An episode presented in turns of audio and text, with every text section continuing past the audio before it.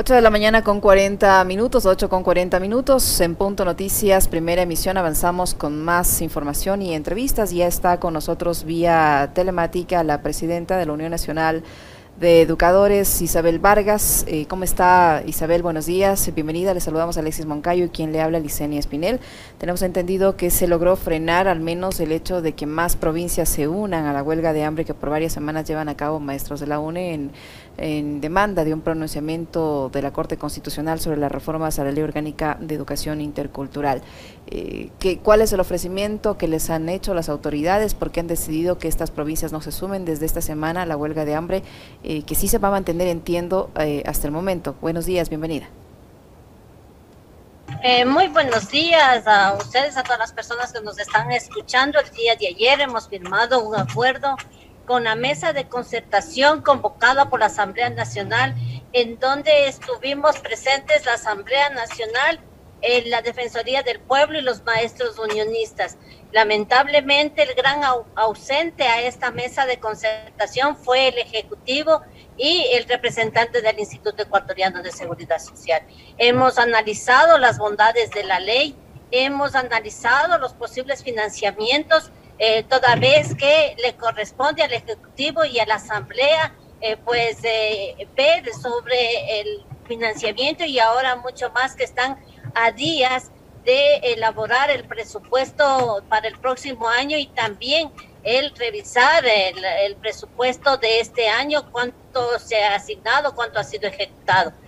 por eso, pues nosotros como maestros que hemos llamado al diálogo, somos diálogo nosotros los maestros. Hemos demostrado, hemos presentado una propuesta que fue construida durante 11 años y que durante cuatro años fue debatida en la Comisión de Educación, fue fundamentada por diversos actores. Más de 100 actores construimos estas reformas y es por eso que nosotros eh, esta medida extrema que la hemos tomado, lo hemos hecho porque extrema es la necesidad de que haya cambios. Eh, la tregua que nosotros, eh, junto con la Asamblea Nacional, junto con la Defensoría, es que para el 6 de agosto se ha convocado a la segunda mesa de concertación, en donde estarán coactores eh, de la construcción de las reformas como, como la UNICEF, y también se está convocando a la UNESCO, se está convocando a los diversos organismos de los derechos humanos y también se eh, nuevamente se hace un llamado al presidente de la República, al Ejecutivo, para que envíe el delegado y poder llegar a acuerdos que favorezcan a la educación, que favorezcan a este sector importantísimo de la sociedad que necesita cambios. No podemos seguir con una ley caduca. Eh, estas reformas eh, pues cambiaron el 80% de la ley con necesidades actuales para eh, solventar las necesidades que actualmente requiere un sector que vemos que está en una crisis. Son 560 mil estudiantes fuera del sistema educativo y esto es preocupante. El regreso a las clases presenciales tiene que ser con esta normativa y es por eso que hacemos el llamado a los nueve jueces de la Corte Constitucional para que se pronuncien derecho y poder avanzar. ¿Cómo está? Muy buenos días. Eh, a mí me parece bastante extraño que siendo el gobierno del encuentro no haya ido precisamente nadie a encontrarse con ustedes en, esta mesa de la concertación. Eh, yo quisiera saber cuál es el estado de salud de estas 80 personas que todavía se mantienen en huelga de hambre y, digamos, eh, qué es lo que va a pasar con ellos en los próximos días. Bueno, pues coincidimos con usted cuando dice que nos parece extraño que un gobierno que nos había dicho que es del encuentro, del diálogo, eh, pues el encuentro no especificó con quién.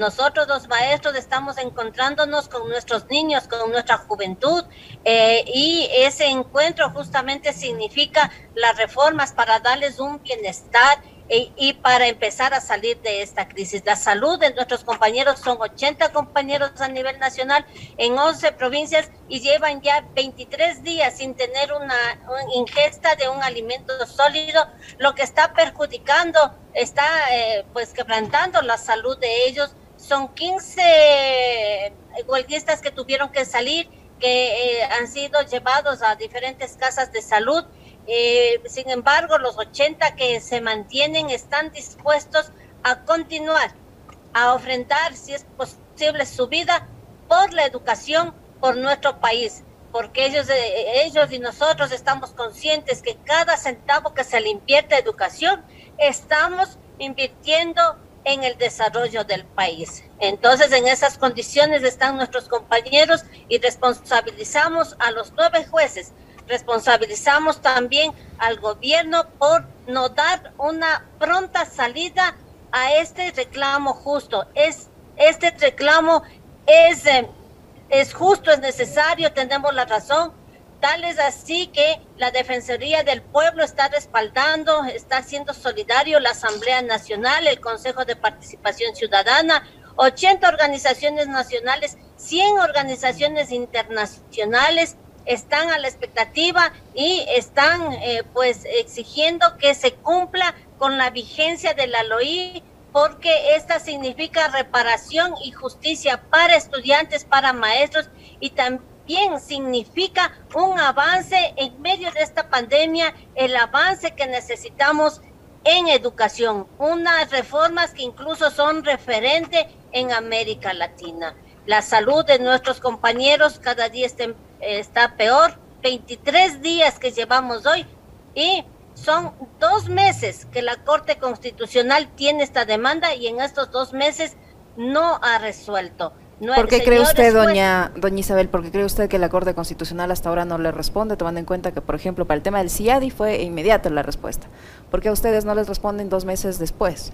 y con 23 días en huelga de hambre. ¿Qué cree que, ¿Por qué cree usted que la Corte Constitucional pues, no se pronuncia? Ahí hay, ahí hay eh, intereses oscurantistas, ahí hay intereses de, de grupos económicos, de, de, gente que no le interesa que nuestra, nuestro país siga adelante y que no se invierta. Ahí se responde a, voces, por ejemplo, a quienes están haciendo caso a lo que dictamina el Fondo Monetario Internacional. Por eso es que a los jueces ahora les queda dos caminos, o, o ser serviles ante el gobierno como lo demostraron en, eh, con lo que usted acaba de informar, en donde le quite inclusive el, eh, a la asamblea, le dice que no es necesario que ellos aprueben para firmar estos convenios internacionales. Y entonces vemos eh, cuál es el carácter de la Corte Constitucional. Pero aquí están afectados la niñez, la juventud, y la Corte demostrará con este dictamen si es servir a este gobierno o si cumple con lo que está establecido en la Constitución en favor de nuestros niños, en favor de nuestros jóvenes. Los nueve jueces tienen la responsabilidad tienen la obligación de velar por el interés superior del niño y adolescente establecido en la propia Constitución. Y ahora pues tienen que demostrar que son jueces, que son garantistas de la Constitución. La Constitución dice claramente en la décima octava transitoria que se debe aportar el 6% del Producto Interno Bruto para la educación. A la Corte no le compete analizar si hay o no hay el financiamiento. Eso le compete al Ejecutivo, a la Asamblea, y para eso ha sido la mesa de concertación en donde no ha ido el Ejecutivo. Entonces, los nueve jueces o están con el pueblo o están con intereses particulares. ¿Hay estabilidad laboral en el magisterio? Le pregunto esto porque ayer mantuvimos un diálogo con el doctor Pedro Granja y él decía que va a acudir ante cortes eh, eh, internacionales a denunciar que no se está respetando las normas constitucionales del Ecuador y los derechos laborales de médicos y de profesores. Eh, ¿Cómo está la situación en el magisterio con respecto a esto, estabilidad laboral? En efecto, pues justamente las reformas dicen que se debe reinsertar a todos aquellos docentes que fueron despedidos en plena pandemia. Empezaron a hacerlo, pero lamentablemente se suspendió la vigencia de la LOI y esto pues pone eh, a nuestros compañeros nuevamente en el vilo y eh, es necesario, docentes es necesario que estén dentro del sistema educativo. Son 10 mil docentes que tienen que reemplazar a 8 mil docentes que se jubilaron, es decir, no hay no hay quien les, eh, quien les reemplace a los jubilados y por lo tanto la estabilidad laboral está en peligro. y también la educación, porque si regresamos a las clases presenciales con 60, con 50 estudiantes, cuando una pandemia, un virus que se está mutando, no sabemos qué va a pasar y no podemos tener asignados a nuestros estudiantes en las aulas. Hay, una, hay un informe, hay un estudio de la Universidad eh, de Educación, la Educación eh, la UNAE, en donde nos dice que el sistema educativo requiere de 70 mil docentes, de 70 mil docentes para tener aulas adicionales a los que ya están ahora, para tener esas aulas con 25 estudiantes de tal manera que, que podamos cumplir con los protocolos que eh, nos dice la Organización Mundial de la Salud y eh, poder eh, evitar que las instituciones se conviertan en focos de contagios de las nuevas cepas que estamos nosotros viviendo y, se están dando en el mundo y también que están aquí en el Ecuador. Entonces es necesario garantizar la estabilidad laboral, pues la, la ley es clara, la constitución es clara y también como Unión Nacional de Educadores vamos a pelear hasta las últimas consecuencias. Y esta medida extrema en donde está en peligro la vida de 80 eh, compañeros, pues no va a ser en vano y sabemos que es los jueces constitucionales que dejen a un lado sus intereses particulares y actúen en derecho en favor de nuestra patria. Isabel, ¿cuál es el plan, el plan contemplando el escenario de que la Corte Constitucional no les dé la razón a los maestros? ¿Qué van a hacer allí? Porque no van a poder permanecer en huelga de hambre indefinida. La vida de 80 personas está en las manos de los nueve jueces de la Corte Constitucional. La razón nos asiste, la ley nos asiste, está fundamentado y pues tendrán que responder tendrán que responder por la vida de nuestros compañeros, tendrán que responder por el perjuicio que nos están haciendo a 8 millones de ecuatorianos que conformamos la comunidad educativa. Iremos a instancias internacionales y la huelga se va a radicalizar. Si el día viernes no hay una respuesta por parte de la Corte, por parte del gobierno, las medidas se van a, a radicalizar. Están listos 30 compañeros que se que también van a unirse a la huelga de hambre. Una medida extrema porque extrema es la necesidad de sacarle la educación adelante y no podemos en estos momentos en que la patria necesita los cambios tener jueces que a lo mejor vayan a agachar la cabeza ante lo que dijo el representante del Ejecutivo en la audiencia, que se declare toda la ley inconstitucional. Caso contrario, será una promesa incumplida.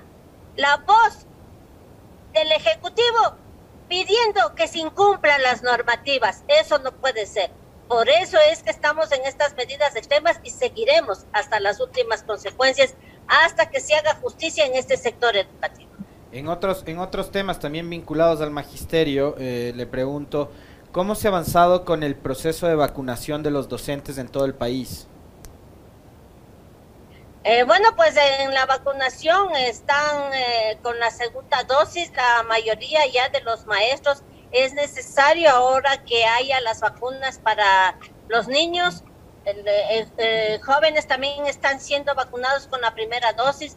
Nosotros en noviembre, el, el 20 de noviembre del año anterior, habíamos indicado que es necesario que se vacune a la comunidad educativa para que en el mes de septiembre estemos listos para el regreso a las clases presenciales. Falta que se vacunen los niños. En, el caso de la planta docente, el 87% han sido vacunados. El otro porcentaje, por diferentes razones, no lo han podido hacer, pero en la mayoría estamos. Pero la la educación no solamente es de maestros, es la comunidad educativa, que son los estudiantes, los padres de familia y los maestros, y para eso necesitamos inversión, porque no solamente para el regreso a las clases presenciales, no solamente se trata de la vacuna, sino de blindar a la institución pública y, y de poder avanzar con todos estos em, estas reformas que son necesarias al momento y que para eso vuelvo y repito se necesita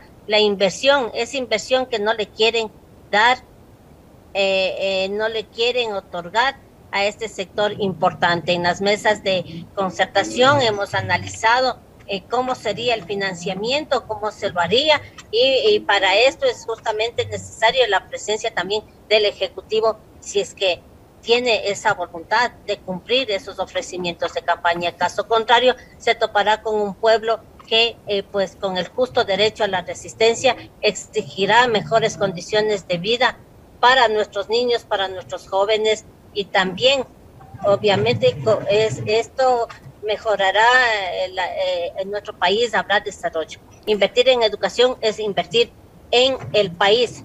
Ah, nos dicen que es un gasto, nosotros decimos que no.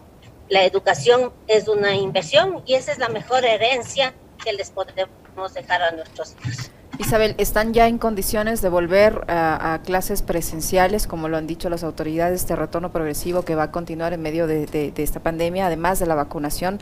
Eh, ¿Ustedes han podido entrar en contacto con las autoridades educativas? ¿Les han dicho ya si se confirma o no este regreso presencial a las aulas? Eh, ¿Cómo están las entidades, de infraestructura? Eh, ¿Hay las condiciones para hacerlo? Bueno, justamente dentro de lo que son las reformas, eh, por eso es el perjuicio que están haciendo a los 4 millones 500 mil estudiantes del país, porque parte de las reformas nos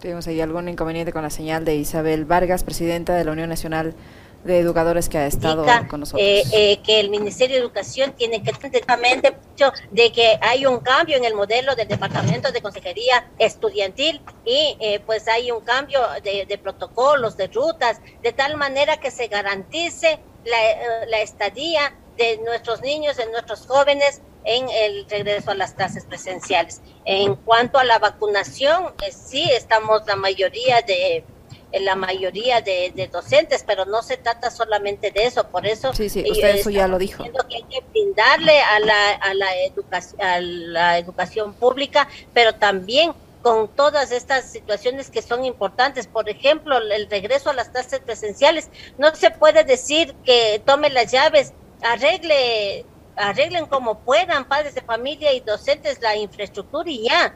Estamos hablando de la situación emocional, Estamos hablando que en el país se ha incrementado la violencia intrafamiliar y esa violencia ha atacado al eslabón 8 de la mañana con 58 minutos. Le queremos agradecer a doña Isabel Vargas, presidenta de la Unión Nacional de Educadores que ha estado con nosotros. Gracias, eh, doña Isabel. Muchísimas gracias. Gracias a usted. Muy amable.